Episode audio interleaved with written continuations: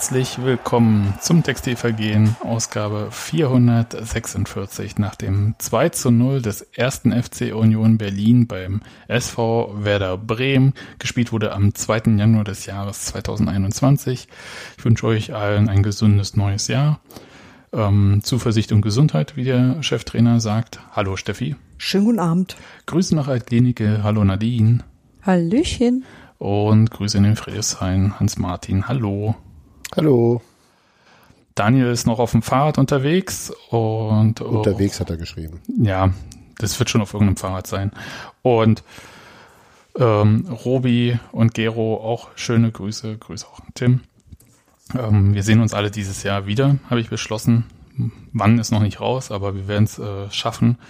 Und wir wollen über, ich würde sagen, einen wunderbaren Auftakt in dieses Jahr sprechen, nämlich äh, diesen niemals gefährdeten Sieg in Bremen. Leute. Ich nicke. Ja, das ist äh, super hier im Podcast. Und dann lass uns doch direkt äh, reingehen in das Spiel. Es gab ähm, drei Wechsel im Vergleich zu der Niederlage gegen Paderborn, was mir wie ewig her vorkommt, war aber halt nur anderthalb Wochen her. Und zwar ähm, Andreas Lutz ist wieder ins Tor rotiert, Florian Hübner hat hinten die Dreierkette, also war vorher Viererkette, ähm, komplettiert und Markus Ingwersen ist zurück und das hat mich ein bisschen überrascht, ehrlich gesagt, ähm, weil ich dachte, dass Markus Ingwersen vielleicht ein bisschen längeren Trainingsrückstand hat. Äh, hat. Wart ihr auch so überrascht, Nadine? Ähm, ja, überrascht schon ein bisschen, dass er jetzt direkt in der Startelf steht, aber naja, Fischer wird schon wissen, was er macht. Ja, das, ja. davon gehe ich eigentlich auch. Tata.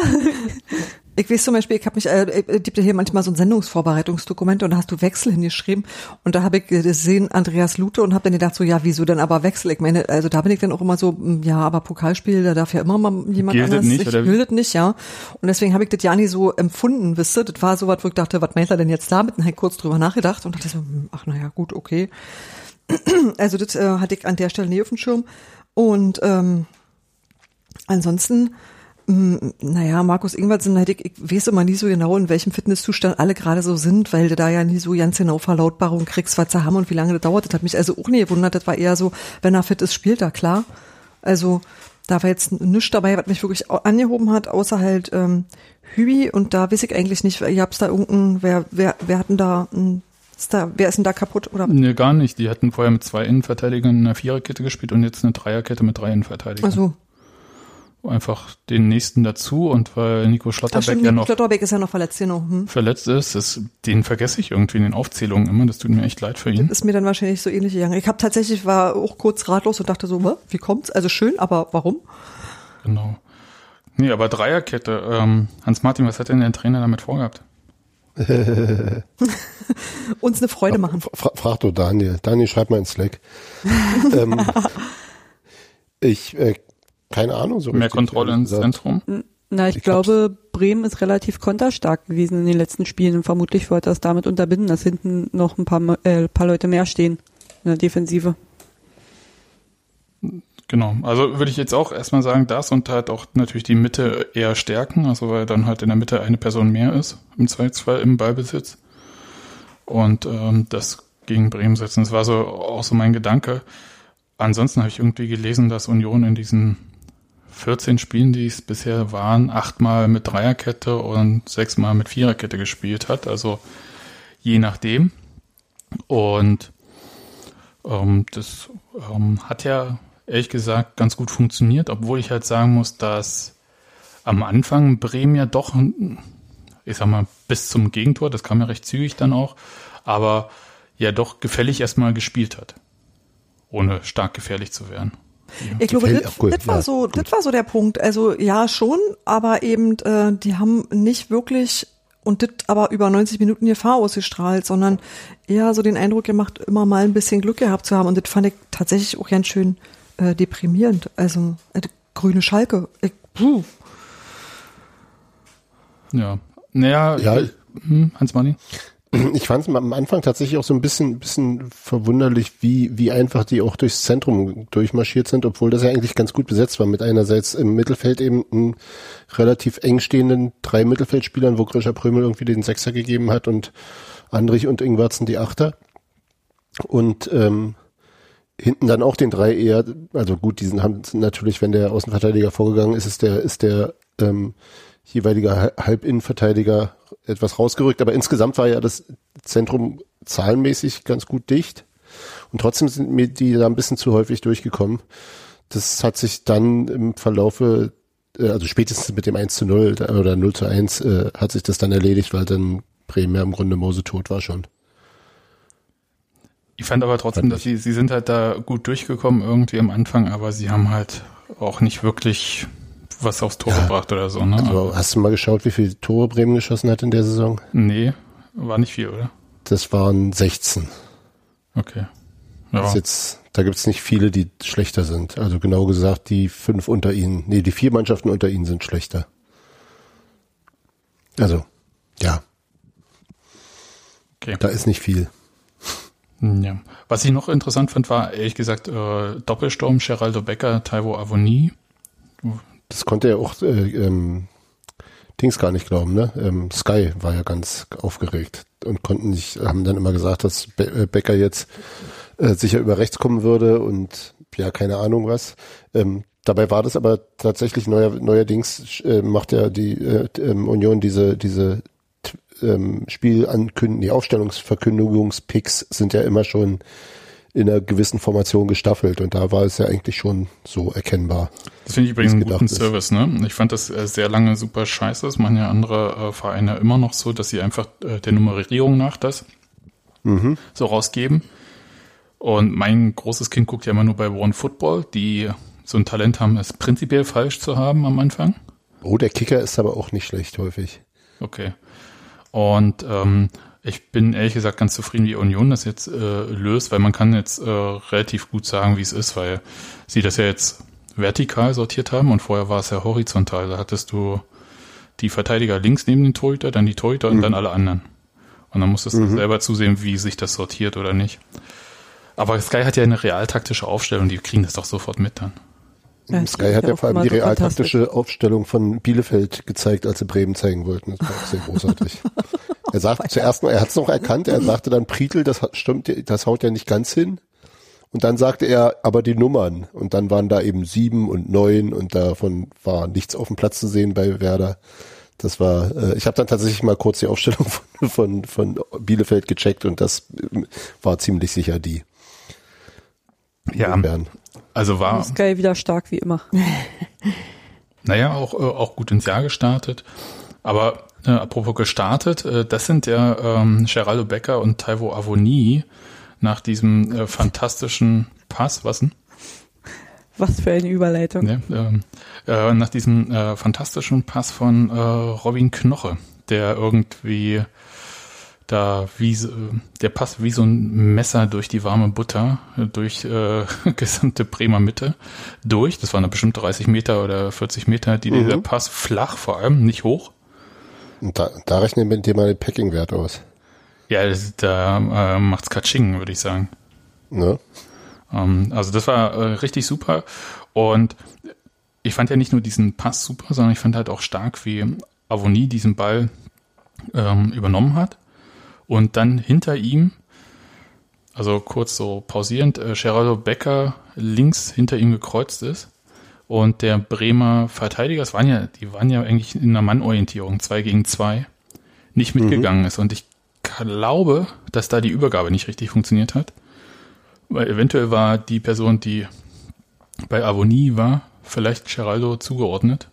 Na, Toprak war bei Avonie und ähm, Friedel hatte den Blick eben zu weiter auch zu Avonie und hielt sich irgendwo so im Raum zwischen Geraldo und äh, und hat den Ball auf. Hat sich aber nicht zu Geraldo orientiert, ne? Hat sich nicht zu Geraldo orientiert genau. und hat aber auch nicht den Pass verhindert. Also es ja. war er, er, und er hat eben auch nicht so richtig, glaube ich, nicht ganz auf dem Schirm gehabt, wo der ist hinter ihm. Also ich glaube, das war so ein bisschen, du hattest es ja geschrieben, so, ob er jetzt sozusagen Toprak noch helfen muss gegen Avonie, falls der den überläuft oder weit wegdrängt und hat sich dann sozusagen nicht um seinen Mann gekümmert. Das ist natürlich auch schwierig bei einer äh, 2 gegen 2 Geschichte, das da immer richtig zu machen. Und natürlich willst du mit diesem Kreuzen genau solche Fehler auch provozieren. Ähm, und dann hat's halt fantastisch gepasst, muss man einfach sagen. Das sah sehr, sehr elegant aus. Mit links. Ja. Wie oft hat den Geraldo mit links platziert? Geschossen? Ja, eben. Der sollte vielleicht öfter mit links schießen. Großartig. Entschuldigung. Und das, und das war jetzt endlich auch mal, also das, ich habe das ja bei Abonnie immer so ein bisschen bemängelt, dass so diese, diese äh, häufig auch die ersten Aktionen nicht glücklich sind und dann manchmal eben ist ja dann doch relativ viel Tore reingefallen dabei. Aber da war so wirklich alles einfach richtig gemacht und mit Absicht richtig gemacht. Ähm, hat mir sehr, sehr gut gefallen, muss ich sagen. Ja, nee, das war, das war total schön und ähm, ich glaube, dadurch, dass äh, Geraldo so schnell auch abgeschlossen hatte, hat er auch diesen Vorteil, den ihm der Verteidiger da gelassen hatte, ähm, perfekt genutzt und äh, Torhüter, genau, er musste es im Grunde auch sofort machen. Ne? Ja, Torhüter konnte auch nichts weitermachen, also das war schön platziert, toll. Ähm, ja, und äh, wieder ein Tor in der ersten Viertelstunde, ne? Hm. Ja. Hervorragend. So was kommt halt bei raus, wenn man einem Stürmer Eistee gibt.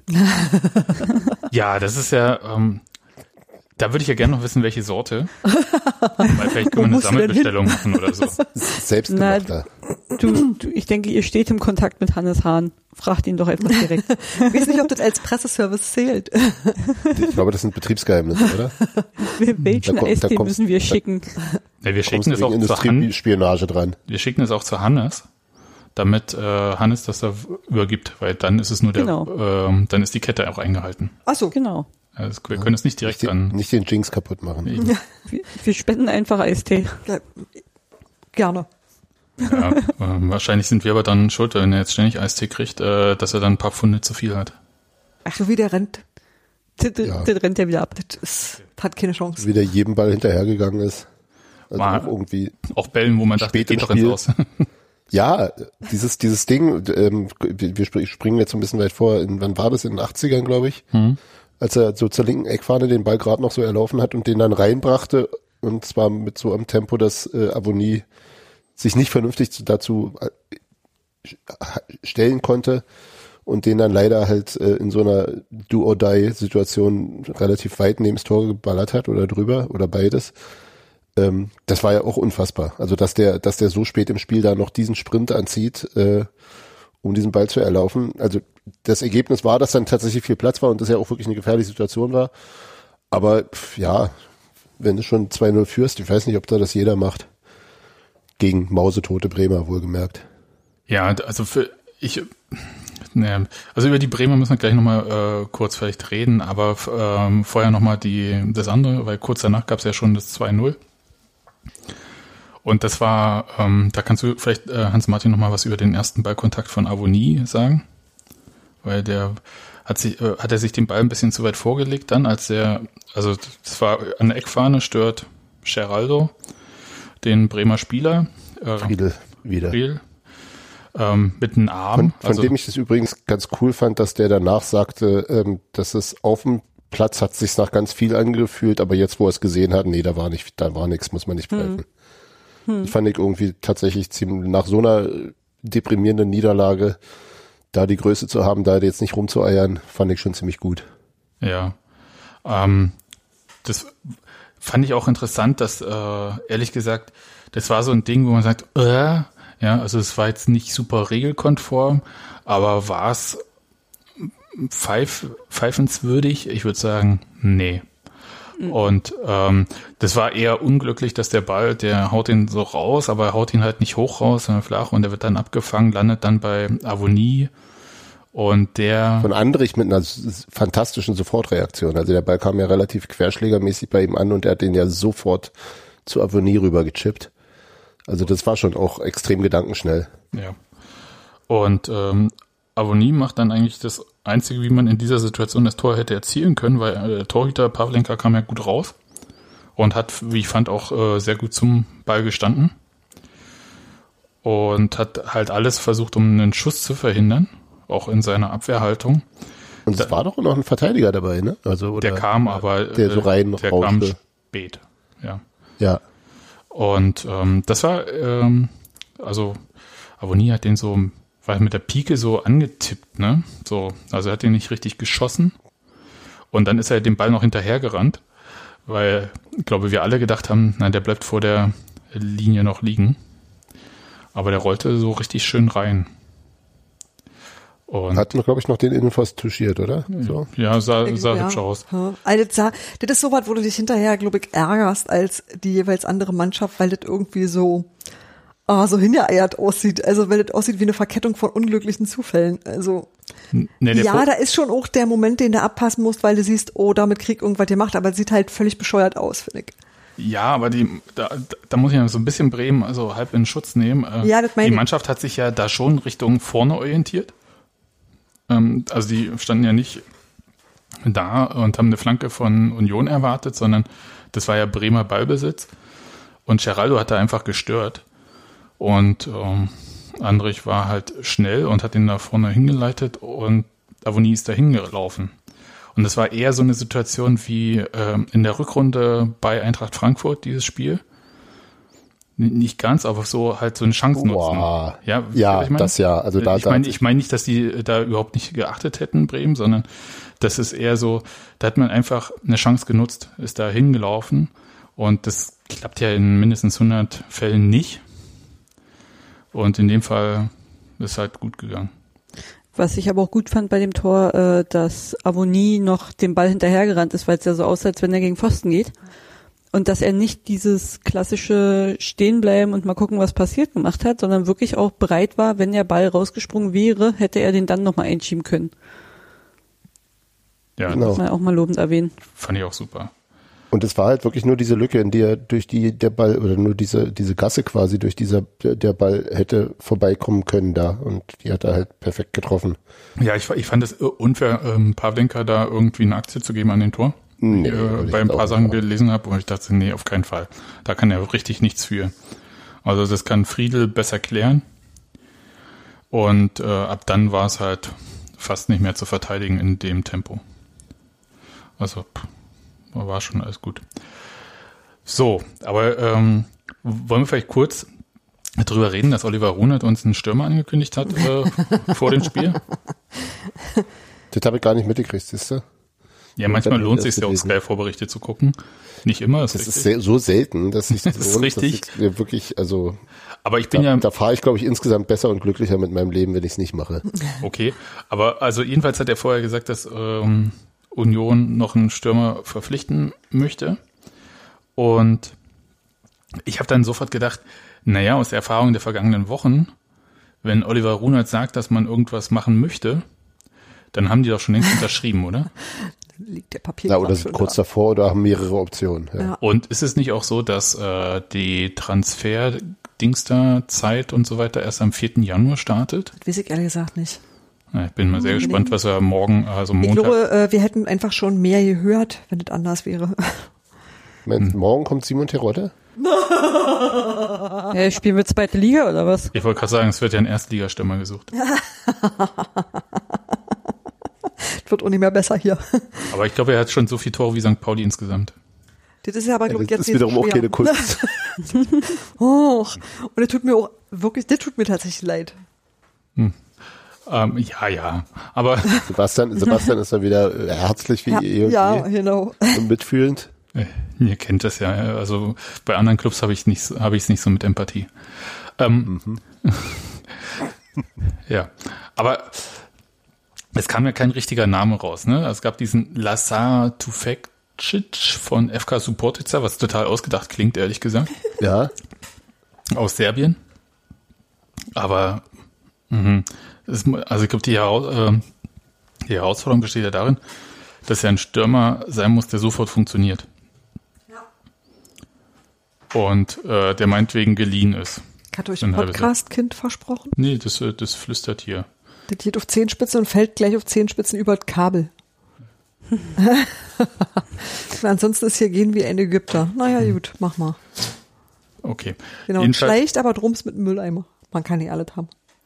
Habt ihr denn Wünsche? Was ihr Bastos äh, ist ja von Frankfurt weg, aber ich, der ist schon nach der Brügge, ist ne? ja schon wo, woanders hingegangen. Der ist ja Ich schon glaube, ich lasse mich immer der extrem überraschen, was äh, Oliver Runert tausend genau. Slatan wird vorgeschlagen. ja, ich, Nee, ich möchte ja einen Teamplayer haben. ich, ja, ich lasse mich total gerne überraschen, was Oliver Runert da aus dem Hut zaubert. Ich glaube, Ja, ähm, genau. Außerdem, der Vorschlag mit Slatan kam ja nur, damit er sagen kann, er hat Slatan Ibrahimovic mal zum Spiel gefahren. na gut, da hätte ich jetzt auch einen professionellen Ehrgeiz. Ja, mir, ich gesagt, Ja. so Namen Also- bin ich auch schlecht. Also Ja, dazu ist mein Scouting zu schlecht. Ja. Also, Nein, Aber die, Frage, die Frage ist ja wirklich, ob du jetzt, ob du jetzt jemanden holst, den du eh schon auf dem Schirm hast und den vorziehst. Hm. So, also jemand, den du perspektivisch im Sommer vielleicht holen wolltest, ähm, oder ob du wirklich so eine so eine Halbjahresgeschichte machst. Und ja, sofort helfen spricht ja eher für einen fertigen Spieler ein halbes Jahr, weil Genau. fertige Spieler direkt jetzt im Winter holen, das könnte finanziell schwierig sein, es sei denn, du hast da irgendwie halt Informationen über auslaufende Verträge oder sonst was. Ja, aber ich bin da wirklich bei Steffi. Ich mache mir da sehr wenig Gedanken und denke, am Ende wird schon, wird schon passen. Entweder ist Also- es irgendjemand, den wir noch nie gehört haben, so wie Urs Fischer. so wisst ihr, also entweder ist es einfach ein Name, Der wo du Urs denkst, Fischer so, wäre aber auch ein bitte? bisschen alt. Jetzt als Stürmer schon. Ja. Aber tatsächlich waren da ja oft so Leute dabei, wo ich dachte, mm, und tatsächlich gerade bei der Trainerverpflichtung, wo ich dachte, wer, wer ist das denn jetzt? so? Heik Noll ist mir noch nie begegnet, was jetzt dann natürlich auch selbstverständlich daran liegt, dass ich mich irgendwie nicht in ganz Europa am Fußball umgucke. Und äh, das andere ist, das kann natürlich auch irgendjemand sein, mit dem du nie rechnest, wie halt äh, äh, Neven Subotic war oder wie äh, Max Kruse, wo du denkst, so hoch, wie geht denn sowas plötzlich? Also das sind, das sind ja die beiden Oliver Runert ähm, Kunststücke überhaupt. Also entweder jemanden zu finden, den keine Sau kennt vor allen anderen, oder jemanden, den alle kennen und sich keiner zu fragen traut, äh, plötzlich nach Berlin zu holen. Und Also doch Wout Weghorst. ja, Und zwar vor dem nächsten Spiel, bitte. ähm, ja, oder man guckt Ja, halt nochmal, was äh, Union entlaubt ja auch so ein bisschen Heidenheim gerade, die letzten äh, Spielzeiten. Vielleicht gibt es da auch noch einen Stürmer. Naja, okay, aber was, äh, ähm, wenn wir von den Namen so ein bisschen weggehen, ähm, hättet ihr so ein, eine Jetzt Vorstellung, was für direkt mal, was Heidenheim für Stürmer hat. Ich wäre für Mittelfeldspieler aus Heidenheim. nee, Schnatterer ist zu alt. Ach, du Jetzt- Maxi. was die Und äh, mit Schnatterer. Naja. Ne, der gut, schießt dann- Tore Wenn er bei uns ist, müssen wir keine Angst vor ihm haben. Ne, Ken Reiche. Den holst du nur, damit er nicht mehr trifft. Aber Oder kenne ich quasi fast niemanden. Dennis Tomalla habe ich schon mal gehört. Tomala, Das ist der noch, Bruder von Das, das ist der Schwager von noch, noch einer. Okay. Aber ähm, nee, aber eher so, wenn, wenn man so mal überlegt, was ähm, für Fähigkeiten so ein Stürmer, also außer natürlich Tore schießen, aber Kopfballstarker Stürmer oder was für eine Art ähm, bräuchte man denn jetzt noch zusätzlich? nicht Naja, die Frage ist ja, verletzungsanfällig wäre ganz gut. das wäre super. Also ich würde ja schon denken, dass du auch womöglich jetzt nicht genau den gleichen Typen wie dein einzig, na, wie, nee, wir haben ja zwei fitte Stürmer, das ist ja auch das Ding, ne? Also Cedric Teuchert wird da irgendwie nie erwähnt. Ja, aber der ist kein Mittelstürmer, jetzt bitte. Ja, er ist durchaus Mittelstürmer. Der hat bei Nürnberg 100 pro Mittelstürmer gespielt. Ja, Der Nürnberg, ist eine andere, der ist eine andere Art Mittelstürmer als als. nämlich äh, keiner. Ja, okay. Ja, ja, Sebastian Keiner. Nicht, nicht, nicht, nicht so wie 1983 äh, Horst Rubesch, das ist richtig. Aber das ist ja offensichtlich deine Vorstellung von Mittelstürmern. Wow. Also, äh, Ich sag jetzt naja, kein Mittelstürmer. Na, was hättest du denn also, gerne? In, in jüngeren Sebastian Polter oder was schwebt dir vor? Nee, ich, ich denke, dass doch- Nee, ich meine Sebastian. achso, Nee, ich höre hör Hans Martin zu, weil ich wäre also dass du je- jemanden dann castest, der nicht genau dasselbe Anforderungsprofil hat wie dein verbleibender Stoßstürmer, der einzig verbleibende.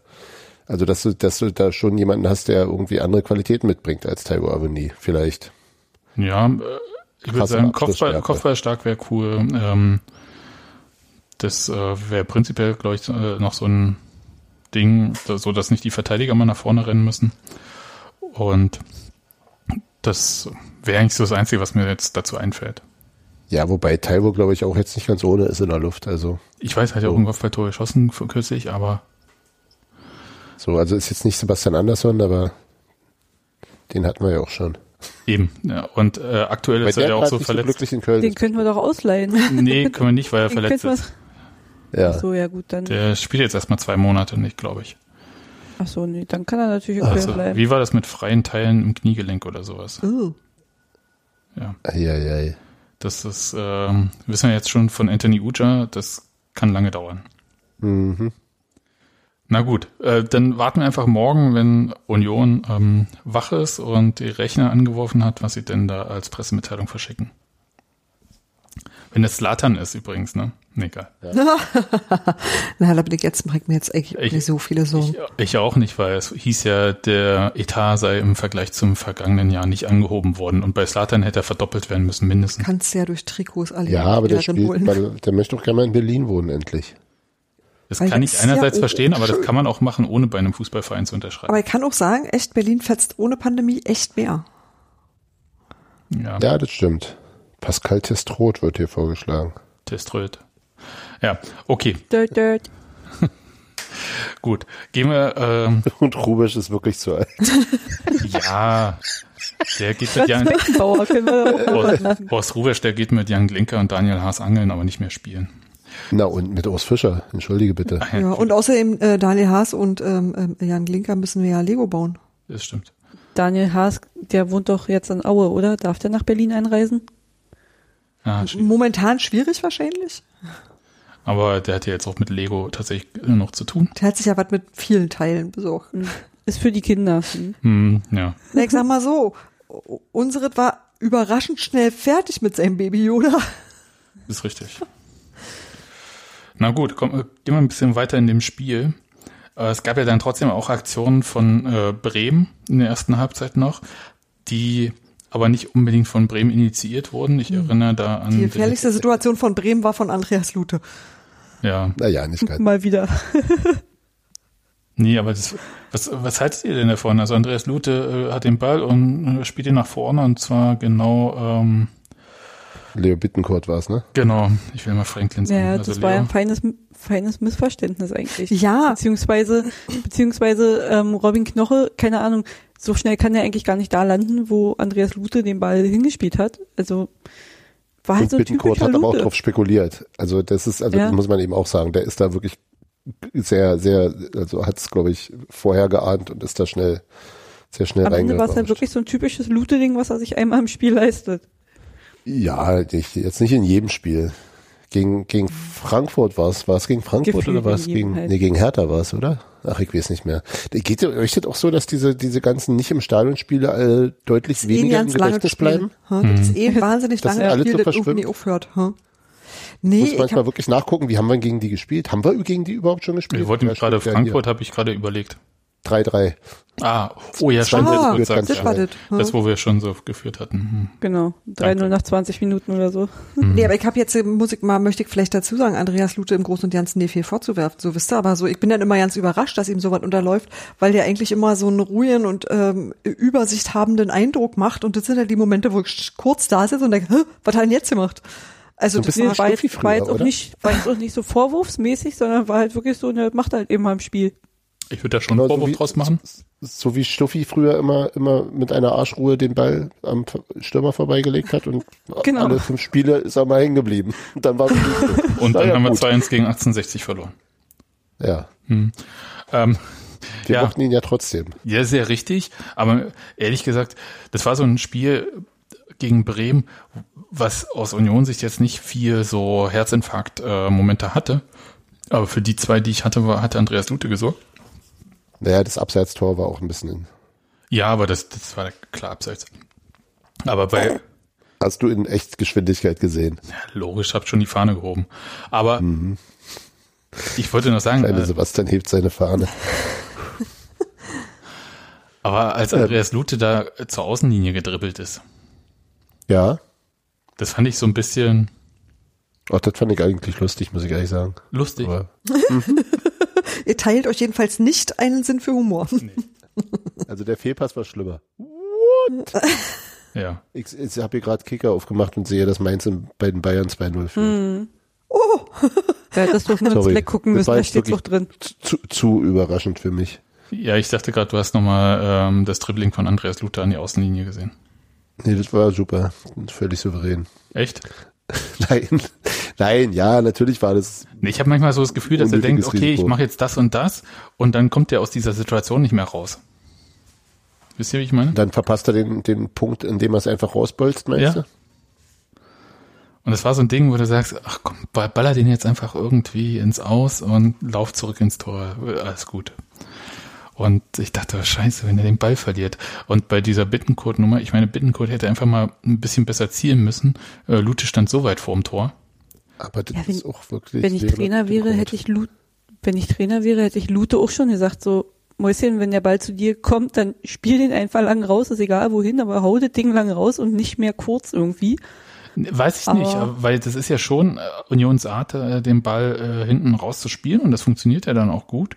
Und ähm, das geht auch meistens äh, völlig in Ordnung. Also ich finde das ja mittlerweile diese äh, Spätunion ja nicht mehr so wie mm, noch mit Anderson und dann auf den zweiten ich Ball weiß, gehen und so, aber Wenn Lute halt ein Stück unter Druck ist oder der Ball nicht gut genug kommt oder irgendwas ist, dann hat der Gegner gleich den Ball. Deswegen spiel den Scheiß einfach lang raus, ist egal. ja. Also ich, Zumindest ich, wenn der Gegner äh, direkt bei uns dran steht. Ja, also ich- wie gesagt, er macht es ja in den meisten Fällen total in Ordnung. Aber diese zwei Situationen in dem Spiel, habe ich gedacht, hm, muss das sein? Vielleicht nicht. Na gut. Aber vielleicht bin ich auch ein Ja, schon bisschen, schwierig, du hast schon bisschen recht. Also, kritisch auch da bei der Sache. die Frage ist halt, wie viel kannst du dir sowas, solche Sachen erlauben in der Konkurrenzsituation, in der er sich gerade befindet. Ne? Also ich Ja. glaube schon, dass, dass Fischer prinzipiell da äh, bei Torwartgeschichten eher äh, ähm, sagen wir mal, vorsichtig ist da mit Wechseln und das jetzt nicht einfach auf, aus einer Laune raus macht. Aber ich glaube, wenn sich halt solche Sachen häufen und dadurch also regelmäßig Gefahrensituationen entstehen oder auch Gegentore, dass das dann schon irgendwann auch durchschlägt. Also das ist die Vorteile, ähm, die du hast, das weiß ich nicht, Luther halt wahrscheinlich mit der Mannschaft gut kann, hat man ja den Eindruck. Insgesamt diese ruhige Ausstrahlung und so weiter und, und ansonsten er ja auch wirklich gute Paraden immer wieder hat, dass das, das womöglich aus, aufgehoben oder aufgewogen wird ähm, und es dann kippen kann. Also ansonsten irgendwann muss man sich ja dann auch fragen, also wir hatten das Thema ja schon, aber, aber also wenn eben sowas wirklich regelmäßig und auffällig häufig passiert, ich glaube, dann, dann kann da der Druck schon groß werden auf Lute. Ja, aber also war es jetzt nicht und ist ja hier auch äh, gut gegangen, beziehungsweise hat ja auch eine äh, sehr gute Aktion gehabt, äh, da nochmal bei diesem abgefälschten Schuss in der ersten Halbzeit, wo er eigentlich völlig zu Recht schon äh, Richtung linke Ecke unterwegs ist und dann nochmal nach rechts äh, richtet, um den Ball abzufangen. Das war, fand ich tatsächlich richtig gut, weil ich dachte, oh scheiße. Also da wäre auch keiner mehr rangekommen an den Ball. Sonst. Mhm. Ähm, das war ganz gut geklärt. Gab in der zweiten ähm, Halbzeit ja nochmal einmal so die Situation, als der Ball von äh, Selkes Schienbein oder Knie abspringt nach einer Ecke. Aber da das ging genau auf Lute dann drauf zu. Da insofern, das hat er auch, äh, da ist er jedenfalls nicht vom Ball weggehüpft. Also insofern, das war auch gut. Und ähm, so richtig viel mehr Aktion hat er auch nicht gehabt dann. Also vielleicht bin ich ja deswegen auch so kritisch auf diesen zwei Aktionen, weil es halt Bremen so dermaßen ungefährlich war eigentlich im Großen und Ganzen. Dass äh, ich dachte, oh Gott, ey, wenn man die einlädt, weil das Problem bei Bremen war aus meiner Sicht so ein bisschen so ein Schalke-Problem, wenn man jetzt so aktuell geht, oder halt so wie wir gegen Mainz oder gegen Bielefeld gespielt haben, dass du den mit einem Tor, beziehungsweise dann auch mit dem zweiten Tor so viel zum Nachdenken mitgegeben hast. Ja. Und äh, es ist ja wirklich, da hast du ja recht, also die sind ja wirklich schwach offensiv. Die dann halt irgendwie ins Spiel zurückzuholen, das wäre echt fahrlässig gewesen. Das hätte mich echt auch wahnsinnig geärgert.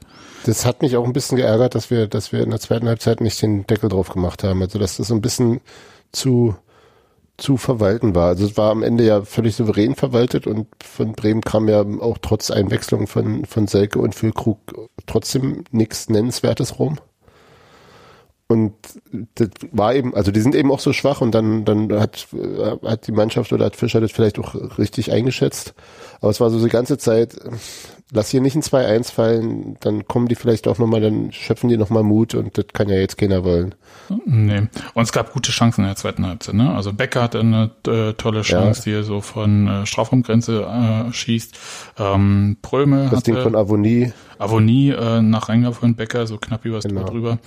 Also das, da war schon Chancen genug gab's, äh, um einfach den Deckel richtig drauf zu machen. Aber du hast schon recht. Also ehrlich gesagt, ich hatte, weiß nicht, wann ich im Bundesligaspiel äh, ein 2-0 von Union oder eine Führung, die nicht super hoch ist, so entspannt geguckt habe. ja, so ab der 70. war dann bei mir auch so, nee, komm, da ist nichts mehr. Nee, die hätten noch zwei Stunden spielen können. Bremen wäre da nichts mehr passiert. Und ich bin ja jetzt nicht äh, der große Florian Kofeld-Versteher, aber ich muss sagen, die schlechte Laune von Kofeld, die konnte ich total nachvollziehen. Also weil ich habe so bei seiner Mannschaft, die war halt in so einem Rhythmus drinne, aus dem sie auch nie rausgekommen ist. Also die ist nie irgendwie ähm, der Groß, glaube ich, von Bremen, der hat so ein bisschen versucht, mal mit Zeichen setzen, aber hat er relativ fix dann noch die gelbe Karte gesehen. Mhm, Und-. Ja, nur einer ist richtig. Der hat- hatte sich sehr stark beworben für mehr. Aber Ja. das, ähm, die sind überhaupt nicht äh, sauber in die Zweikämpfe gekommen da. Und ähm, um da selber mal ein bisschen Druck auch aufzubauen. Und das, ja, das war richtig dünn, ehrlich gesagt. Das war tatsächlich ganz schön erschreckend. Also ich habe ja ein, ein bisschen so ein Softspot für Werder. Das Wie kommt Ähm, denn das bei euch allen? Weil bei denen so nett ist, was man hört. familiäre Geschichten. Okay. Ähm, Na okay, das, da kann man nichts für. und ach ja, die haben auch, die haben auch zuweilen schön Fußball gespielt früher mal. Joan Miku. Kofeld noch nicht Trainer war. ähm, die haben ja auch unter Kofeld mal ganz schön Fußball gespielt, kurz. Aber ähm, äh, Max äh, vom Rasenfunk hat es ja irgendwie auf Twitter geschrieben, dass er lange recherchiert hat und drei Gründe dafür hat, warum Bremen die Klasse hält und äh, das seien Schalke, Bielefeld und Mainz. Ähm, und das ist so auch so ein bisschen, also bis zu diesem Zwischenresultat, das ich da jetzt gerade gesehen habe, äh, war das dann auch mein Gedanke. Also dass Bremen zwar ganz schön schlecht ist, aber die anderen halt auch wirklich noch schlechter. Ne? Also und das ist, glaube ich, da Ja, die gewinnen ja dann auch ab und zu Schneckenrennen. mal ein Spiel. Ähm, wie meinetwegen, der Bremen hat doch zuletzt in Mainz in der 90. Minute das Tor Genau, geschossen. genau, Also, ne? genau. In einem, Ja. in einem auch nicht wahnsinnig guten Spiel, um es mal Richtig. vorsichtig zu formulieren. Aber de, also ähm, da jetzt mal so ein Haken dran, das war, muss ich sagen, unfassbar souverän von Union und auf, auf eine Art, äh, die ich so, glaube ich, nicht erwartet hatte. Jetzt direkt, weil ich war noch so ein bisschen in diesem Post-Silvester-Modus, also so, welcher Wochentag ist heute und so. Na gut, das ist was anderes. Und naja, aber äh, hätte ja sein können, dass die Spieler auch diesen Modus haben. äh, nein. Da habe ich festgestellt. Das sind Profis. Ja, in manchen Situationen bin ich es auch, aber in der nicht. Ich würde sagen, die arbeiten seit einer Woche schon wieder.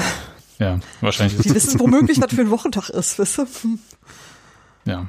Und äh, wenn der Trainer das als erstes abfragt. Genau.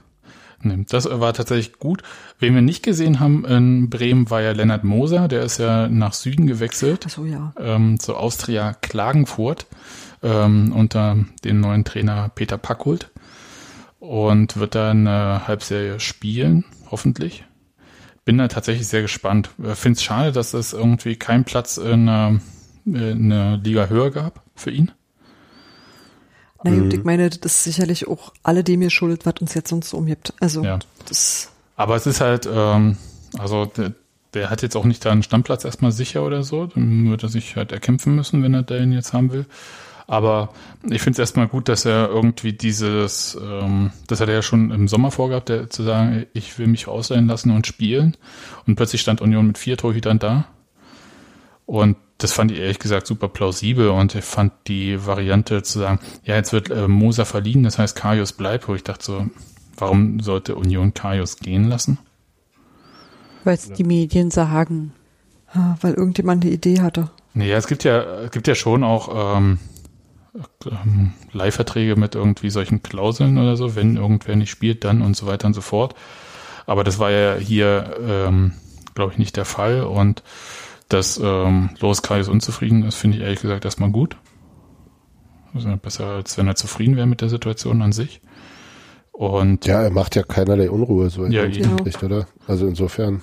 Nö. Also deswegen, ich finde es auch ähm, in Ordnung und ähm, äh, freue mich ehrlich gesagt drauf, dass ähm, Lennart Moser da irgendwie einen Weg gefunden hat, zu, äh, eine Option zum Spielen zu bekommen Ja. Und hoffe, dass er die auch findet und dass dann das, was er eigentlich die ganze Zeit, der wird ja die ganze Zeit gelobt als Torhüter, ne? Äh, so, Ja. dass wir das vielleicht auch irgendwann mal sehen. Und So. zwar bei uns, Ja, Genau. naja, im also Idealfall. Ja, wenn, wenn der äh, Runert sich hinstellt und sagt, ähm, er hätte kein äh, schlechtes Gewissen, den in der Bundesliga einzusetzen, na dann. Ich glaube, ich möchte das einfach gerne mal funktionieren sehen, dass du einen Spieler verleihst, der sich woanders verbessert und dann verbessert zurückkommt.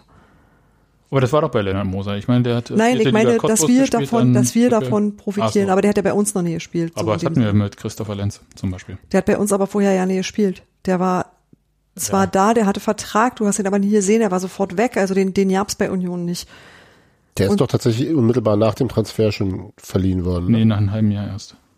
Ja? Ja, aber der hat einfach nicht gespielt. Und dann war er anderthalb Jahre in Kiel. Genau. Und dann hat er wieder nicht. wieder Ich hab weg, Testspiel Lars damals Dietz. gesehen und fand ihn grauenvoll. Ja, das fand ich Michael Parensen in seinem ersten Spiel auch. Ich erinnere mich. Das lag am Rasen.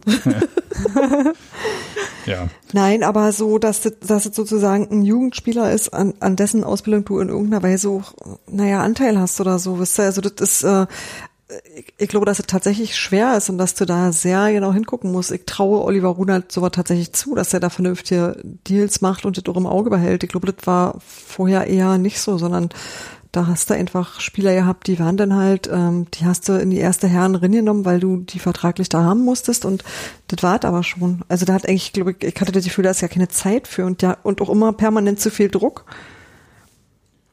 Naja, ich finde, ähm, ich würde und halt keine U23. Also so Ja. generell eher schlechte Bedingungen, um eigene Spieler zu entwickeln. Ja, die können eventuell noch schlechter werden. Ähm, das werden wir vielleicht ähm, nächste Woche nochmal hören, wenn Oliver Runert im äh, aktuellen Sportstudio ist. Könnte sein, also weil der DFB hat ja irgendwie vorgeschlagen, die A-Junioren-Bundesliga und B-Junioren-Bundesliga in ihrer jetzigen Form abzuschaffen. Ähm, und dann nur noch so Nachwuchsleistungszentren spielen nur noch gegeneinander. Und äh, so wie, ich hätte beinahe gesagt, so wie in der DDR-Oberliga diese Vorspiele von den Junioren waren. Da waren ja immer so Juniorenrunden. Und ähm, Naja, die haben vor, dann immer nur gegen sich selbst gespielt. vor zehn Jahren hätten wir das äh, total begrüßt, weil wir da nämlich immer gemeckert haben, wenn wir gegen die Zweite von irgendwem anders spielen mussten und ähm, Ja, aber die Junioren sind ja nicht im nee, aber weißt, Herrenbereich, also deswegen. Nee, die A-Junioren nicht, aber du weißt, was ich meine. Da war, da hast du dann halt immer die U23 von Dortmund und die U23 von hast du nicht gesehen ja, richtig. und dachtest immer, okay, pff, was soll denn das? Ja, aber äh, hier geht's ja darum, dass äh, nur noch Le Nachwuchsleistungszentren gegeneinander spielen sollen und ähm, das, ja, bin mal sehr gespannt, wie sich diese Situation entwickelt, die ja offensichtlich direkt vom Manager der Nationalmannschaft kam. Den haben ja sowieso alle total lieb. Gerade, ja, denke auch.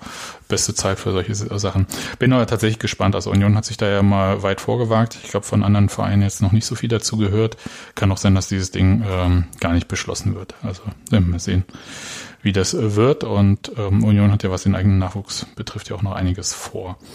Ähm, was nehmen wir denn mit aus dieser Partie, Nadine? Grisha Brömitz fünfte gelbe Karte vielleicht. Oh, das ist Genau. schlecht. Und drei Punkte. Ja, danke. Aber ähm, was, äh, was macht er denn mit Grisha Prömel? Also außer, dass er gegen Wolfsburg nicht spielen darf, ähm, wer sollte denn ihn ersetzen dann in Wolfsburg, gegen Wolfsburg? Tja, vielleicht haben wir Glück, dass äh, Christian Gentner wieder fit ist. Wäre ja schon mal eine Möglichkeit. Und wenn nicht, denke ich mal, äh, dass es ein bisschen offensiver wird. Vielleicht Keita Endo. Oder Sebastian Griesbeck, Griesbeck hätte ich jetzt Oder. Griesbeck, stimmt. Apropos An den habe ich nicht gedacht. der, der nominellste Sechser von allen. Ich sag ja, Mittelfeld Heidenheim, da gibt's nur einen für mich. Nadine, du musst dich von Der meinen Sachen nur dem einfach linken mal... Flügel. Ja. Äh, Kann ich aber nicht. ja, also Griesbeck wäre so, wenn, wenn Gentner nicht fit ist, wahrscheinlich die naheliegendste Variante. Ja, Ähm, Gentner steigt ja erstmal ins Training ein nächste Woche, ne? Also so Insofern- ist der Plan. Ja. Das war auch ein bisschen ärgerliche gelbe Karte, muss ich sagen. Die, für die er am, am Ende gar nicht so richtig was konnte. Es war ein komischer Ballverlust von, von, von ähm, Hübi bei so einem nach vorne gedribbel. Oder genauer gesagt, er hatte den Gegner dann schon gestellt und dann ist er doch an ihm vorbeigegangen. Und dann hat äh, Krischer die Sense rausgeholt und sich die völlig berechtigte gelbe Karte abgeholt. Aber das war auch so eine Phase, wo wir ein bisschen viel gelbe Karten gekriegt haben. Andrich da diese eine Nummer, wo man, also wo er nicht genau so genau wusste, warum, aber der Fuß war halt tatsächlich nicht ganz auf, am Boden. Ja, das war das- eher unglücklich. Der, der, also da muss ich auch mal sagen, also Robert Andrich hat, glaube ich, äh, ein bisschen das Problem, eventuell müsste man mal mit Schiedsrichtern drüber reden, dass Sachen, die er macht, ein bisschen härter beurteilt werden, als wenn sie andere machen, habe ich das Gefühl. Aber ist jetzt äh, Ja, aber er kommt ja andererseits auch mit vielen Sachen durch. Also ich habe jetzt nicht den Eindruck, dass die Schiedsrichter sich auf ihn eingeschossen haben. Also in das war jetzt eine, die gelbe Karte auch okay. Also genau, weil- die war gebbar. Ja, Aber womöglich im Vergleich mit anderen, die es da hätte geben müssen, eher nicht. ja, Groß hätte dann halt auch früher eine haben dürfen. Ja, bitte, mit offener Sohle drüber gehalten, in voller Sicht. Also das war schon sehr strange. Genau. Okay, aber äh, das ist der Punkt, wo Union nochmal überlegen muss dann gegen Ach, ap apropos gelbe Karten, apropos Schiedsrichter, wollen wir noch kurz über das äh, vermeintliche Handspiel von Marvin Friedrich reden? Ja, auf jeden Fall, los. Erzähl kurz, wie es war. Also er wurde, gab es so einen Chipball von Osako im Strafraum aus relativ kurzer Distanz, Ja, Meter, einen Meter, anderthalb. ne? Hm, ja. Ähm, und Friedrich drehte sich gerade und hatte den Oberarm am Körper und der Unterarm stand so etwa im Winkel von 30 bis 45 Grad ab, würde ich mal denken. Ähm, und da flog der dann gegen. Und ich bin tatsächlich nicht mehr, ich habe irgendwann aufgehört, ich stecke nicht mehr ganz durch, deswegen klicke ich dann direkt auf Twitter zu Colinas Erben und die sagten, dass es halt im Rahmen einer natürlichen Körperhaltung äh, nicht strafbar sei und fanden das auch so in Ordnung. Also fanden es einerseits so eher so vertretbar, als da einen Elfmeter zu geben und am andererseits gesagt, das wäre kein Eingriffsgrund für den VAR. Ja, ich habe aber, also ich habe nicht ganz verstanden, warum hätte der da eingreifen sollen. Also ja, der Ball geht an die Hand. Aber der Ball geht aus kurzer Distanz an die Hand. Der, der Arm ist unten, also nicht oberhalb irgendeiner Schulterlinie oder sowas. Ähm, sondern der ist äh, total natürlich. Der es auch irgendwie recht Also weil, weil wenn nicht also. Also wenn ich so rangehe und dann halt sagen würde, das ist dann Elfmeter, das war auch eher halbherzig protestiert, muss ich sagen, von den Bremern. Ne? Also das, äh, Ja, das das habe ich schon wütender gesehen. ja, ja, ja, ja. ähm, und weil sonst äh, stelle ich mich da in den Strafraum und äh, schieße den Verteidiger immer an die Hand. Weil der springt natürlich, wenn ich einen, jemanden den Ball an die Hand schieße, dann fliegt der Arm ja erstmal weg und das sieht erstmal so aus, als ob, ne? Und das, also ich fand, das war völlig äh, im Rahmen dessen, der ist nicht irgendwie weggeflattert, äh, die Hand irgendwie, und hat versucht, den Ball irgendwie, ähm, gab ja auch gar keine Bewegung zum Ball oder sonst wie. ja, ja, ja, ja, genau. Nee, also hätte Osaka einfach besser spielen müssen, hätte er auch nicht die Hand getroffen von Friedrich, würde ich sagen. Ja, die Proteste bl- blieben ja tatsächlich recht verhalten. Also Kofeld hat in der Halbzeit relativ viel mit dem Schiedsrichter geredet, aber da weiß ja keiner, was er gesagt hat. Und danach hat er sich dazu, glaube ich, nicht geäußert. Jedenfalls nicht, dass ich Der Kofeld mitbekommen hatte hätte. so einen Hals auf seine, auf seine Mannschaft. Ja. Zu Recht, zu Recht. Ja. Darauf sollte man sich auch fokussieren an seiner Stelle, ja. Ja, dass er halt auch gesagt hat, der war auch wirklich sehr, ähm, also der wurde von ähm, Sky nach dem äh, Spiel ja interviewt irgendwie und er wurde ja auf diese zwei Situationen angesprochen. Einmal dieses äh, bei dem 2-0, da Geraldo gegen Friedel. Und dann noch das mit der Hand, oh, er gesagt, der, der hat echt keinen Bock über den Schiedsrichter, das ist überhaupt nicht sein Thema bei diesem Spiel. Ja, und ja, aber sie haben ja mit dem geredet. Und so, ja, habe ich mit ihm geredet? Aber bitte, Leute, das ist nicht das, deswegen haben wir das Spiel nicht verloren. Ja, und ähm, das fand ich übrigens, also ähm, wie gesagt, ich bin ja nicht der große Kofeld-Freund, aber das äh, fand ich ehrlich gesagt total okay. So.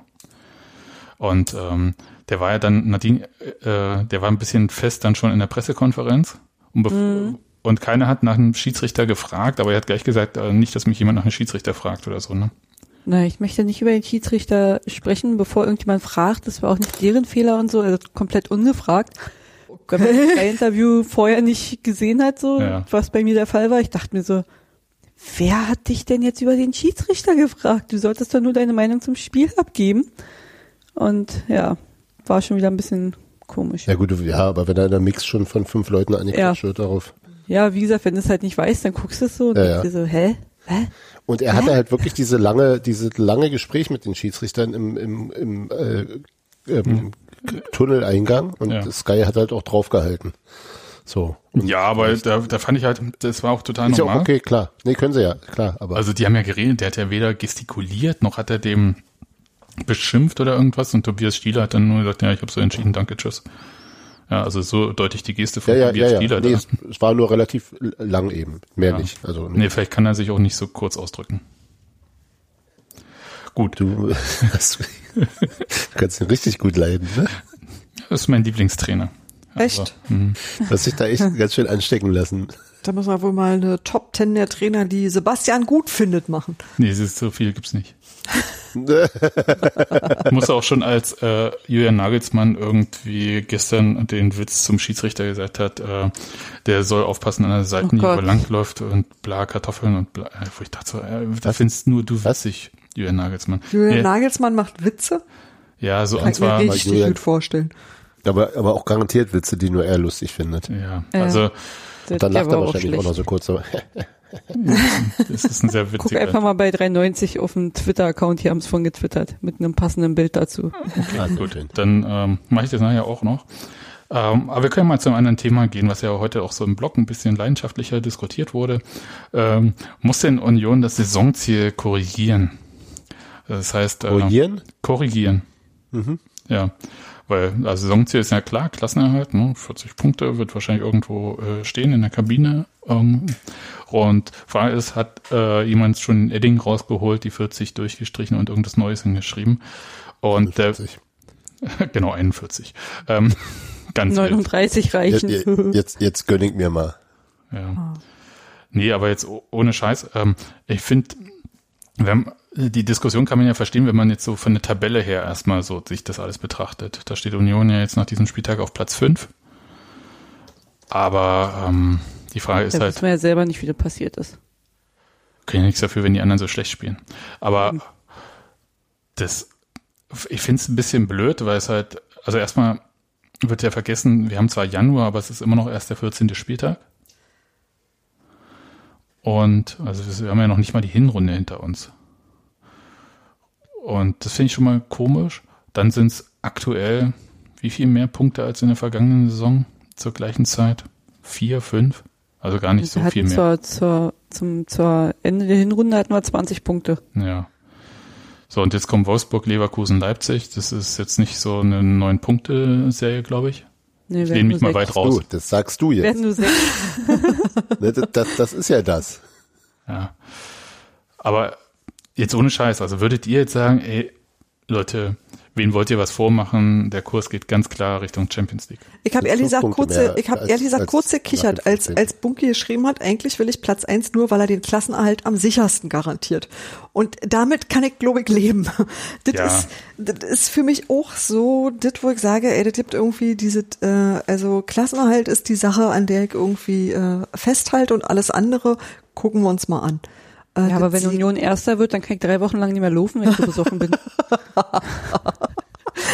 Nein, also selbst wenn man irgendwie so in dem, äh, wisst ihr, so unter den ersten zehn landet, ist das irgendwie krass gut.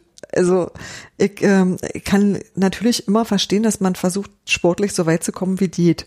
Und dass man da alles nimmt, was kommt. Und dass man immer bei jedem Spiel versucht, rauszuholen, was halt gerade machbar ist. Ja, aber ich kann irgendwie mir trotzdem nicht vorstellen, dass der Kurs gerade bei Union heißt, ey, volle Pulle ab nach Europa.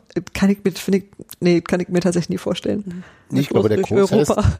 der Kurs heißt äh, ähm, volle Pulle ab nach Europa, wenn sich das dann realistisch abzeichnet. Also Ja, ist, wenn du- ich wenn glaube, du siehst, dass du was ich, ich glaube schon, dass die, die Ziele da auch flexibel nach oben sind. Na klar. Also ich glaube, ich glaube tatsächlich, da ist Sebastian recht, dass der 14. Spieltag dafür noch ein bisschen zu früh ist. Ja.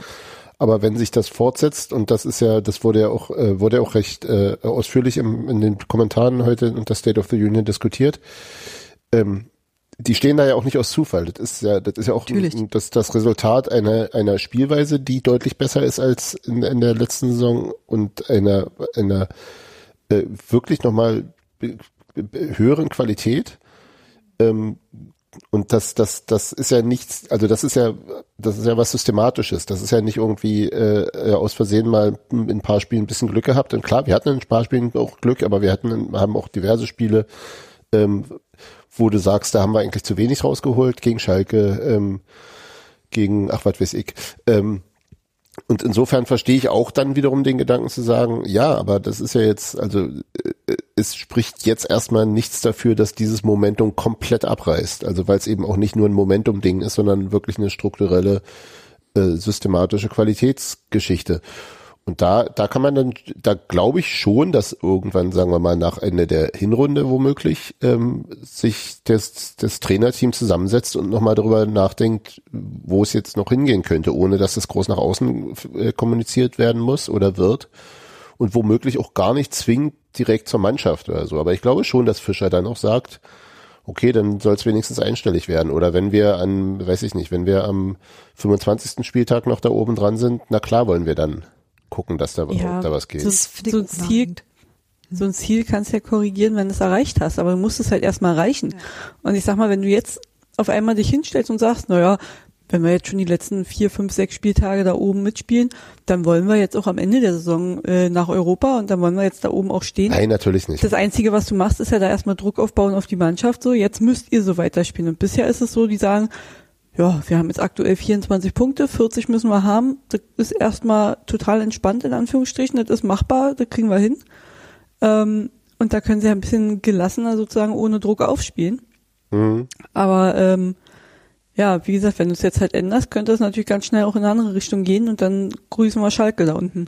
Aber ich finde total Ja. plausibel, was Hans Martin am Anfang gesagt hat, sehe ich übrigens genauso. Also dieses ähm, zu sagen, ich muss mich sportlich immer steigern, ich muss besser sein als in der letzten Saison, ich muss anders spielen und und all diese Dinge sind gelungen und Union hat sich da verbessert und natürlich ist es Arbeit und auch total sichtbar, gelingende Arbeit und dass das immer ein Ziel ist, ist das eine. Aber ob sich das sofort in Punkte ähm, um, umschlägt, also ob sich das sofort umrechnen lässt in irgendwie in so einen, äh, in einen Tabellenstand, das weiß ich nicht, ob du das so sagen kannst oder ob du da nicht tatsächlich sagen musst, ich habe in, in das eine Ziel, das immer heißt Klassenerhalt, ich heißt, hab das nächste Ziel, das heißt besser als in der letzten Saison. Und danach gucke ich einfach mal, wohin ich das noch steigern kann und ob es sich denn für mich lohnt. Also ob es zum Beispiel tatsächlich sich lohnt, sich noch einen Stürmer zu holen, weil man weiß, ich muss das und das noch erreichen und brauche dazu einfach noch mehr Punkte, mehr Tore, mehr irgendwas, so wisst ihr. Also ob du denn da noch mal rein investierst, um tatsächlich noch mal einen, einen weiteren Sprung nach vorne zu machen. Das finde ich ist dann irgendwie so was, das äh, kann man sich dann irgendwann mal angucken. Aber ich glaube, die nahe, also das gibt immer nahe Ziele und ferne Ziele und äh, bei einigen davon sind wir einfach gut im Rennen und über den Rest kann man dann nachdenken, wenn es in einer greifbaren Nähe ist. Ja, ich würde mal sagen, äh, wir haben ja unsere äh, sportliche Leitung als sehr pragmatisch kennengelernt die letzten zweieinhalb Jahre. Und äh, ich glaube schon, dass das dann halt so stufenweise ist. Ähm, niemand wird, wenn irgendwie dieses Ziel Klassenerhalt auf irgendeine Art und Weise erreicht ist, also sei es durch 40 Punkte oder wie auch immer, ähm, wird er dann sagen, okay, jetzt bitte nicht mehr gewinnen oder so. Ne? Also das ist ja, es sind wir uns ja einig, dass Ja, das so klar. nicht passiert. Und ja, denn die Siegprämien sprengen den, das hm, äh, so wie, na egal, ähm, möchte ich auch nicht Wie damals reden. Hertha abgestiegen war? war Nee, das, das war, Problem gab auch bei Union so Phasen, wo das, äh, nee, egal. Ähm, Ja. Also ich sag mal so in der zweiten Liga, nee, dritte Liga war das, wenn du so Fünfter oder Sechster wirst in der dritten Liga, wo du dich an äh, Siegprämien quasi theoretisch totzahlen würdest oder so. Deswegen gibt's da gar keine Siegprämien mehr, wenn man solche Plätze erreicht dort.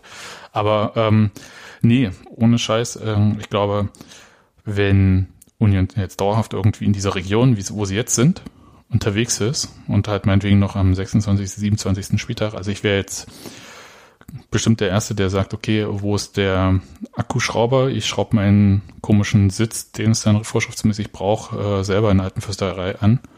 Ach, ich dachte, du holst die Pfanne raus.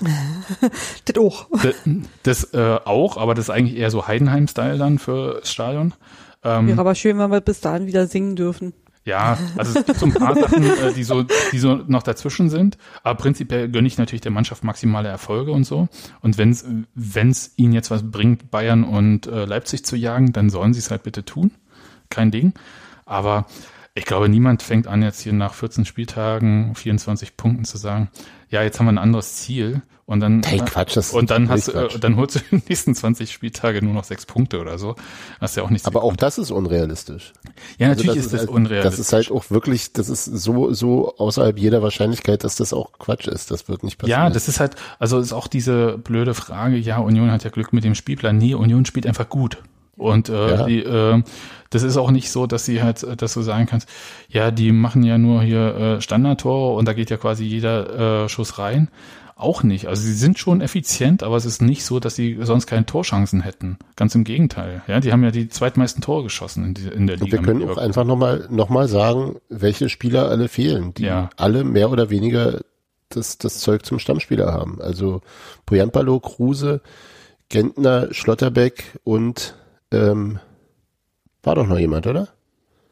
Wen Ja. habe ich denn jetzt vergessen? Gentner, Schlotterbeck, Boyampa. Ach, der Ja. Uja, ja genau. Uja, Uja der ist noch schon so lange raus. Saison, ja. So, also das, das ist jetzt auch nicht, und gerade so, also die haben alle, also Uja jetzt nicht, aber die haben alle in dieser Saison, die anderen vier haben in dieser Saison eben auch wirklich schon gezeigt, was sie, dass sie wirklich wichtige Spieler für diese Mannschaft sein können und sind. Und die sind eben alle nicht da und wir machen, und wir, wir, wir sind, stehen trotzdem da, wo wir stehen. Das finde ich beinahe noch bemerkenswerter äh, oder oder ein beinahe den bemerkenswertesten Aspekt dieser ganzen bemerkenswerten Saison. Ja, also bin ich auch, äh, also da sind wir uns ja einig, also dass das jetzt hier nicht irgendwie nur daran liegt, dass andere Mannschaften einfach schlecht sind und äh, Union irgendwie da so einen Lauf hat, sondern es ist ja tatsächlich erstaunlich. Trotzdem, diese nächsten drei Spiele halte ich schon für sehr interessant, weil es halt auch nochmal die Frage nach so Momentum auch äh, gibt. Aber mein Gott, wenn Zeit Europa sein muss, dann wird Zeit Europa sein. Ja, aber könnt ihr euch das vorstellen? Ich meine, ja, passen Union, würde es mir halt auch überhaupt nicht. Ey, ne? wir, wir, Union spielt in der Bundesliga, das erste. Okay, wir sind die erste Hälfte nicht dabei. Dann spielen sie noch ein Jahr Bundesliga und spielen noch richtig gut und wir sind immer noch nicht dabei, richtig?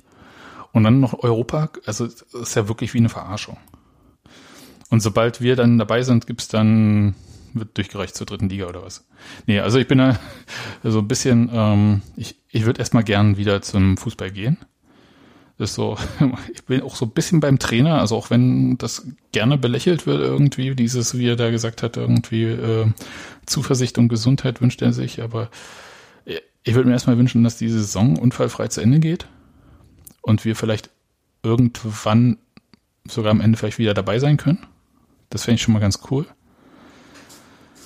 Und es ist ein unfassbarer Luxus, dass wir erstmal wahrscheinlich ähm, sorgenfrei dem Klassenerhalt entgegensehen können.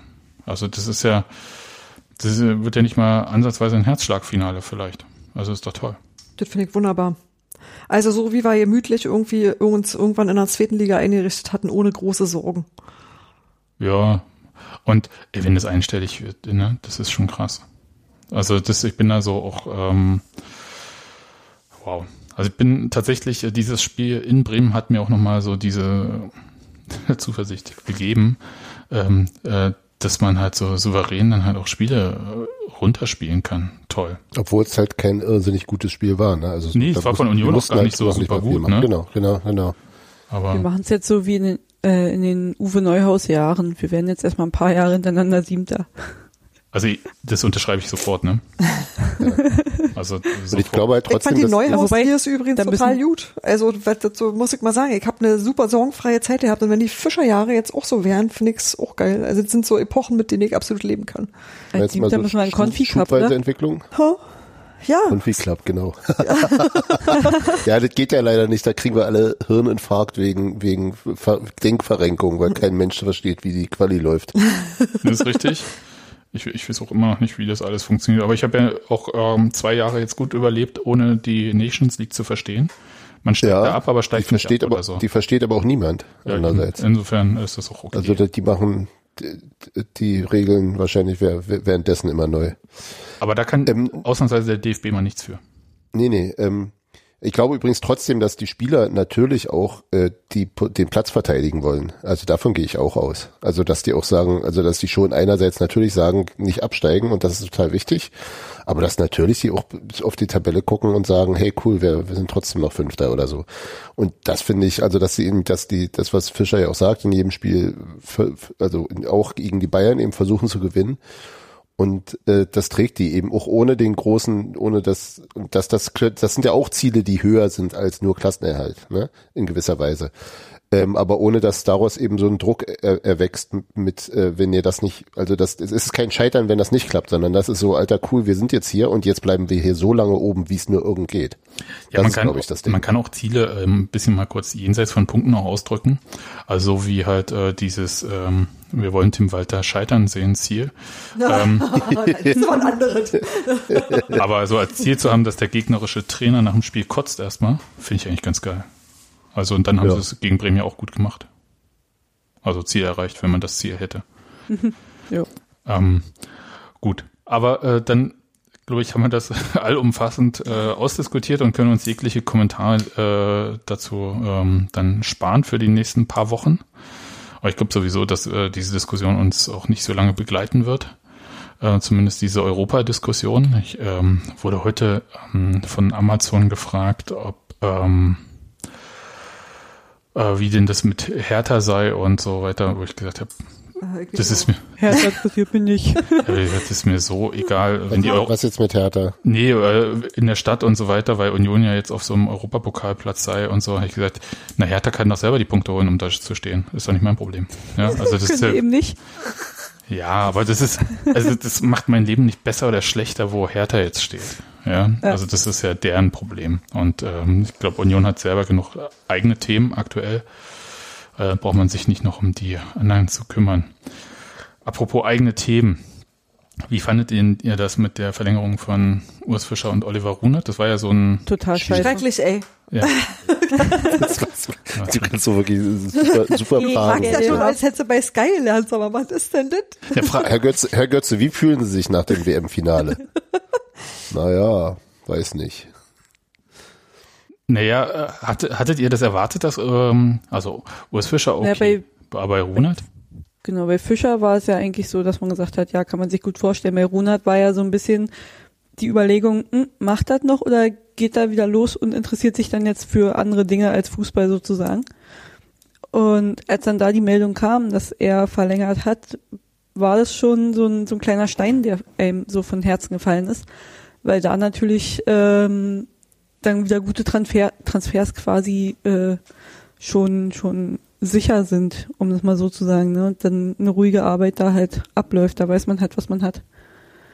Ja, ich fand ähm, passend dazu heute so ein Kommentar bei uns bei Facebook, wo Maren geschrieben hat, ich finde, Urs Fischer und Oliver Runert sollten heiraten und ein Haus in Köpenick bauen, damit sie niemals auf die Idee kommen, Union zu verlassen. Ja. ich weiß nicht, Okay. wie, wie die Familie Runert und Familie Fischer das so insgesamt dann sehen würde. Verdammte Doppelhaushälften, ist mir egal. Ja, ich hoffe, die planen jetzt schon die Hochzeit. Oh, Doppelhaushälfte. Das wäre das wäre ja wirklich witzig.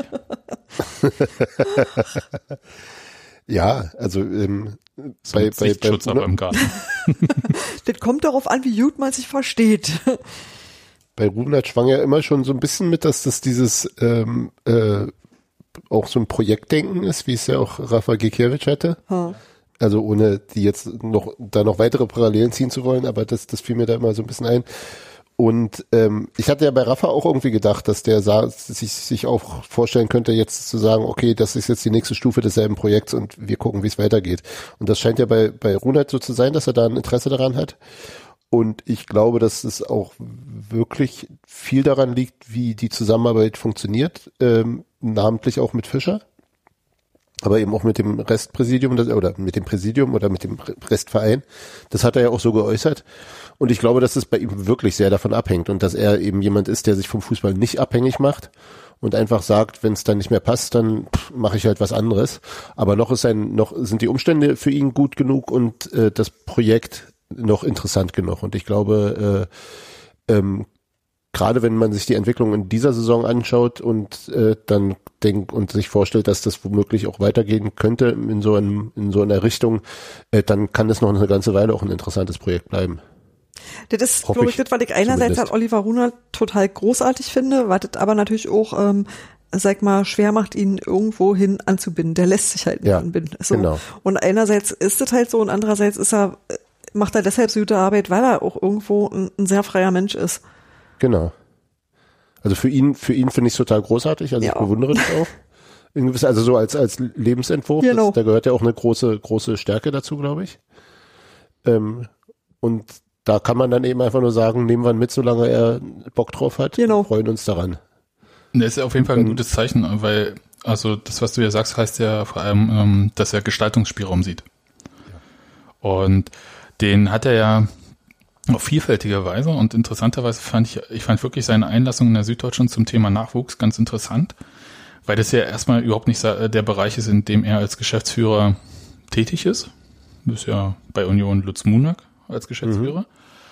Aber Das hat er bei Schalke gemacht, ne? Genau, da- das hat er bei Schalke gemacht, äh, da diese Akademie geleitet. Und aber dass er dazu gefragt wird, dass er dazu eine Haltung hat und dass der halt im Prinzip so eine Art ähm, auch, ich hätte jetzt nicht, ich will nicht sagen Sprecher des Vereins, aber dass er halt Union auch nach außen bei strategischen äh, Fragen in diesem Bereich vertritt. Weil das aktuelle Sportstudio oder die Süddeutsche würde halt kein Interview mit Lutz Munak zu dem Thema machen. Zu Recht. Nee, das, ich hätte jetzt einfach nur gesagt, einfach weil das, der Name da nicht trägt und äh, Oliver Runert hat sich jetzt einen Namen gemacht, so bundesweit. Und ich finde, es gibt schlechtere, deutlich schlechtere Aushängeschilder für Union. Ja, Oliver Runert kann halt auch gut Sportpolitik, also der guckt halt auch deutlich weiter. Und Ja. das ist sehr, das macht ihn zu einem sehr angenehmen Gesprächspartner. Hat so ein bisschen äh, die Tendenz, ich hätte nicht gesagt, dass es jetzt wie bei Christian Streich ist, aber dass man ihn auch zu allen Sachen fragt, ne? Ja, aber der sagt da auch äh, in der Regel kluge Dinge und wenn er zu irgendwas nichts zu sagen hat, dann sagt er dazu nichts. Weil der aber auch irgendwie in allem drinne steckt. Ich meine, der macht irgendwie Politik, der ist Schiedsrichter, der ist äh, bei uns Geschäftsführer Profifußball, keine Ahnung, was macht denn der nicht? Ja, der hängt noch da bei Iserlohn hier bei dem Fußballverein mit. Äh, Ja, äh, der, der kann halt ein Der muss ja als spielen. Schiedsrichter. Nee, aber auch äh, war nicht, na egal. Und äh, Ja, und, und, und ähm, gerade in seiner, in seiner Kommunikation nach draußen hat er eine, der hat ja dieses, dieses relativ nüchterne und auch, glaube ich, pragmatische und auch unsentimentale. Ähm, und hat trotzdem, merkst du, dass er darunter auch, dass er durchaus Leidenschaft hat für bestimmte Themen und glaube ich auch viel von dem versteht, was Union ausmacht, ohne dass er es selbst unbedingt so, äh, äh, so augenscheinlich verkörpert oder oder oder nach außen trägt. Also er ist jetzt nicht so wie Sebastian Polter, der halt so dieses sehr expressive, also der auch eine Symbolfigur für diese Mannschaft war lange. Und das hat er gar nicht und äh, vertritt es aber trotzdem einfach inhaltlich gut. Und äh, gerade weil er eben da auch eher ruhig und ein bisschen, bisschen zuweilen auch so ein bisschen trocken, ein bisschen manchmal, also so äh, das rüberbringt, ähm, hat entwickelt es dann wiederum eine ganz eigene Kraft. Also da, wo, wo Zingler auch, auch zum, zuweilen emotionaler wird, bleibt er ja eher, eher sehr ruhig und hält sich im Hintergrund und hält sich, oder hält sich bedeckt. Das finde ich äh, total spannend zu sehen. Ähm, und trotzdem habe ich keine Sekunde Zweifel daran, dass der schon auch schnallt, worum es bei diesem Verein eben auch geht, über den Fußball hinaus. Ne? Ich, ja, das ist halt, also nüchtern sagst du, aber ich finde, er ist ja trotzdem auch pointiert, ne? Also sonst wäre Ja, er, ja. glaube ich, nicht so ein äh, äh, Gesprächspartner, der sich gerne mal gesucht wird. Und äh, das finde ich schon ganz interessant. Also weil der halt, äh, Nadine hat schon recht, der hat zu allem irgendwas zu sagen, aber der hat halt da auch Wissen. Also es ist jetzt nicht so, dass er äh, irgendwie bloß seine Meinung raushaut, sondern wenn er zu irgendwelchen Entscheidungen kann er sie halt, wenn es um Schiedsrichterentscheidungen geht, kann er sie halt begründen und ähm, wenn er über Lokalpolitik gesprochen hat, irgendwie im WDR, dann hat das da auch Hand und Fuß. Ähm, Finde ich tatsächlich äh, interessant. Bin auch äh, tatsächlich sehr gespannt, äh, wo das so hinführt insgesamt. Also für ihn, also welche Rolle er für sich so sieht und wo der Gestaltungsspielraum für ihn dann äh, ist. Und vielleicht erweitert er sich ja auch gerade, dieser Gestaltungsspielraum. Ja, das ist ja auch sehr schön. Insofern ähm, bin ich da ähm, sehr äh, froh, auch wenn wir alle nicht wissen, ähm, bis wann dieser Vertrag läuft. Aber ich glaube, wir wissen auch alle, wenn Oliver Runert irgendwann sagt, er hat da keinen Bock mehr, dann ist auch egal, wie lang der Vertrag noch läuft. Das ist vermutlich so. Ja, auf der anderen Seite bin ich mir aber auch sicher, dass er, dass er ein bestelltes Feld hinterlassen würde, dass er eben nicht knallfall gehen würde. Das finde ich ja interessant, ne? Also das, ähm, da würde ich auch gerne noch ein bisschen mehr wissen, irgendwie zum Thema, ähm, sehr so ein größeres äh, Ding, unabhängig von den handelnden Personen, also den Verein so aufbauen, dass er unabhängiger wird davon. Und äh, wie weit man da schon ist, wo es vielleicht noch Themen gibt für den Verein, die man da angeht, ähm, finde ich tatsächlich interessant und wie wichtig auch diese Arbeit von Fischer und Ronald ist, hat der ähm, Dirk Zingler in diesem Jahresabschlussinterview gesagt als er in anderen Worten gesagt hat, dass die Profimannschaft im Prinzip dem Verein den Arsch gerettet hat. Ja, die halten gerade alles am Leben. Das sieht, glaube ich, aber auch jeder. Warte mal, die Worte von Zingler waren, wenn ich das Jahr Revue passieren lasse, dann rettet uns, auch mental, die total erfolgreiche Arbeit im Sport. Das ist für uns als Club von allerhöchster Bedeutung. Ich stelle mir vor, wir wären in der Pandemie als Zwei- in die Pandemie als Zweitligist gegangen oder in der Pandemie abgestiegen. Wir haben den Jungs in der Profiabteilung als Club zurzeit eine Menge zu verdanken. Also er findet äh, gute Worte für hat, haben uns auch den Arsch gerettet. Deswegen ist ja auch Dirk Präsident und ich nicht. Und ähm, Aber es würde viel mehr Spaß machen mit dir. Ich glaube wäre vielleicht nicht so erfolgreich, aber es wäre lustig. aber sehr lustig, genau. Aber wir, aber wir hätten ständig die Präsidentin im Podcast. Ne? Fürs Textilvergehen super. Ja, wenn wir ein Heirate doch Zentralorgan. mal den Dirk Zingler. Steht da nur eh ein Kreuz. Nee, aber als er das so gesagt hat, habe ich es mir auch nochmal versucht vorzustellen, wie das gewesen wäre. Also Union, Oh ja. Also als Zweitligist schon Bu, äh, also äh, nochmal so in Gedanken, Union mit für die zweite Liga schon sehr, sehr hohen Etat unterwegs. Und dann hast du ja äh, Kostenfaktoren, er hat ja in diesem Interview ähm, bei AFTV sehr ausführlich geschildert, aber dann hast du halt äh, Kostenfaktoren, die halt vertraglich zugesichert sind, die du aber vielleicht nicht mehr bedienen kannst. Und dann sagt eine Bank halt auch, naja gut, wenn ihr aufsteigt, schön, aber ihr steigt ja jetzt erstmal nicht auf, das kann man ja nicht planen, so, ne? Also das ähm, stelle ich mir wirklich sehr schwierig vor, Abstieg genauso, weil da hätte man ja den gleichen Effekt gehabt mit den Kostenfaktoren. Ähm, also tatsächlich, hui, aber muss man auch sagen, also das ist ja immer so der eine Faktor, und der hat das ja genannt, aber es gibt ja auch die äh, zahlreichen Mitarbeiterinnen und Mitarbeiter, die in Kurzarbeit gehen mussten oder jetzt wieder in Kurzarbeit sind auch ähm, seit November, äh, Dezember. Und das ist schon eine interessante, schwierige Situation, muss ich sagen. Also ich, ich, ich kann mir noch keinen, also ich hoffe einfach, dass diese blöde Pandemie irgendwann vorbei ist und wir dann irgendwie mal dann so erfahren, äh, was das so hinterlassen hat beim Verein insgesamt. Äh, so hat er das erzählt, was er ja schon Monate vorher auch gesagt hat, dass sie halt äh, so einen zweistelligen Millionenverlust, ungefähr 10 Millionen aufs Jahr gesehen haben werden. Wobei wir nicht wissen, ob das jetzt ein richtiges Minus von 10 Millionen oder ob es ein Einnahmeverlust von 10 Millionen und so weiter ist. Aber das äh, Details werden wir auf der Mitgliederversammlung spätestens erfahren Ende Januar. Ja, ich weiß, Jahresgeschäft, Dings, und das äh, geht dann wahrscheinlich bis i- Ende Juni 2020. Da sind ja nur Teil der Auswirkungen der Pandemie drin. Naja, werden wir schon sehen, ähm, aber daraus kann man vielleicht schon was ableiten und vielleicht wird es da noch mal mehr erzählen. Was ich interessant fand, war, was er, als er gesagt hatte, dass sie rund 10.000 Dauerkarten verkauft hätten. Nun weiß ich nicht, was rund 10.000 in Zahlen sind. Also ab 5000 darfst du auf 10.000 auf, aufrunden. Ja, deswegen bin ich, deswegen bin ich da so ein bisschen. Sie sagen doch Ja, sonst auch immer die richtigen Zahlen. Aber egal. Naja, wird schon dann- dann irgendwo ist- Richtung also entweder- fünfstellig ent- sein. Entweder wollen sie was geheim halten oder es waren halt 10.031 oder so und er hat wirklich rund 10.000 gesagt. Also das ist wirklich sehr nah drüber, ist aber nah dran. Ja, oder ist halt knapp drunter.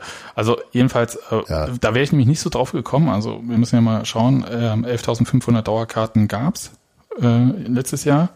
Und eine Dauerkarte dieses Jahr durfte ja nur kaufen, wer Schon inne hatte. schon eine hatte.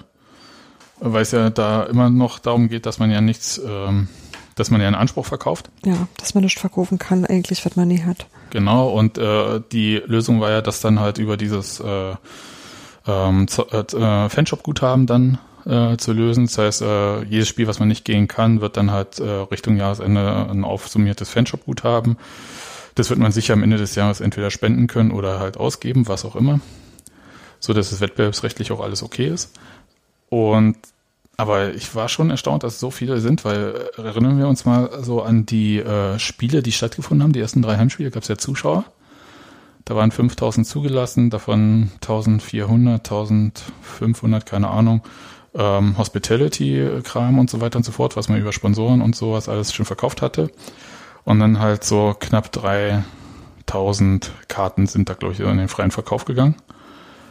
Und die waren ja am Anfang gut weggegangen, die ersten zwei Spiele, aber bei dem dritten Spiel, wo schon so ein bisschen absehbar war, dass die äh, Fallzahlen für Corona-Infektionen wieder steigen, da gab es ja dann relativ locker noch Karten. Mhm. Ja, auch verständlich. Und äh, da habe ich die ganze Zeit überlegt, also wa, wa, ist es so? Also deswegen war meine Ableitung halt, ja, sie werden wohl so knapp 5000 verkauft haben. Und dann haben ein paar gesagt, okay, wir gehen nicht und deswegen waren halt welche verfügbar. Aber so heißt es ja, dass sich wahrscheinlich sehr viele halt gesagt haben, okay, unter den Umständen gehen wir jetzt nicht mehr ins Stadion. Was ich dann auch Ja, interessant finde.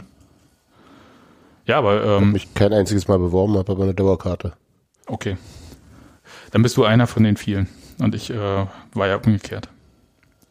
Ja, nee, ist ja auch, also ist jetzt auch kein, kein äh, also ist einfach eine, meine persönliche Entscheidung. Nee, nee, das wollte ich, aber ich Ja, ja. war äh, verwundert, also weil ich halt nicht gedacht hätte, dass so viele diese Entscheidung dann im Zweifelsfall so treffen für sich. Das, ähm, weil Das ist auch schwer, ne? Also es ist schwer abzuschätzen, irgendwie zu sagen, ähm, wir haben jetzt so und so viele Leute, wie viel würden denn jetzt ins Stadion gehen unter den Umständen? Ja. Ähm, Ja, also ich kann es auch nicht abschätzen, weil es wird ähm, in manchen mediale Diskussionen wird ja so getan, als seien Fußballfans total unzurechnungsfähig.